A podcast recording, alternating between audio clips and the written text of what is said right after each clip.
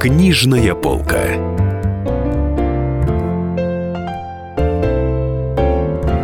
Я Дарья Завгородня и расскажу вам о книжках, которые нужно почитать обязательно на этой неделе – если спросить у современных школьников, какие у них любимые писатели классики, скорее всего, ответит Есенин.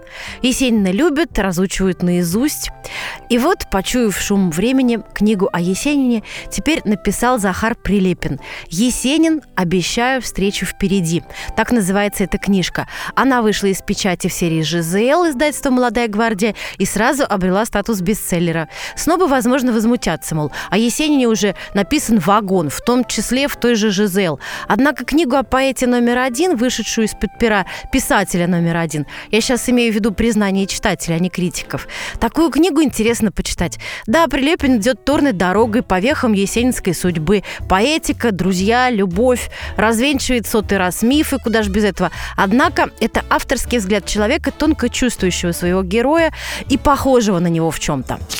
Следующая жемчужина недели – Алла Демидова. Итальянские путешествия. Путешествие на озеро Гарда.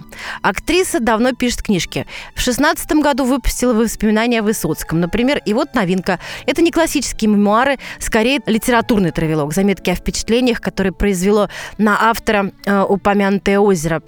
Не уверена, что супер бестселлер. Читатели его ругают, потому что от известной актрисы ждут книжек про знаменитостей. Ну и мы не можем обойти вниманием важное событие книжной жизни. Э, на этой неделе произошло финал премии «Новая русская словесность» или НОС-2019. Прошел в Москве в центре имени Всеволода Мейерхольда. Победителем стал Александр Стесин, автор мемуарного романа «Нью-Йоркский обход». Стесин – удивительный человек. Мало того, что писатель и поэт, развивающий довольно бурно свое литературное направление, так еще и практикующий врач-онколог, кандидат медицинских наук. Причем этот современный человек Чехов живет в США, куда его родители увезли в детстве. Живет, трудится в Нью-Йорке.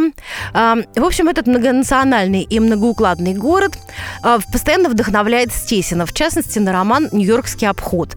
Каждая глава книги посвящена клинике в разных уголках города, где живут, лечатся и лечат разные люди – евреи, корейцы, индусы и все-все-все. А доктор записывает их истории. В общем, если вы хотите излечиться от ксенофобии, вам стоит почитать эту книжку.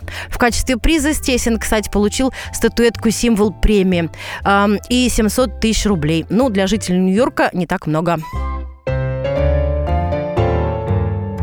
Книжная полка.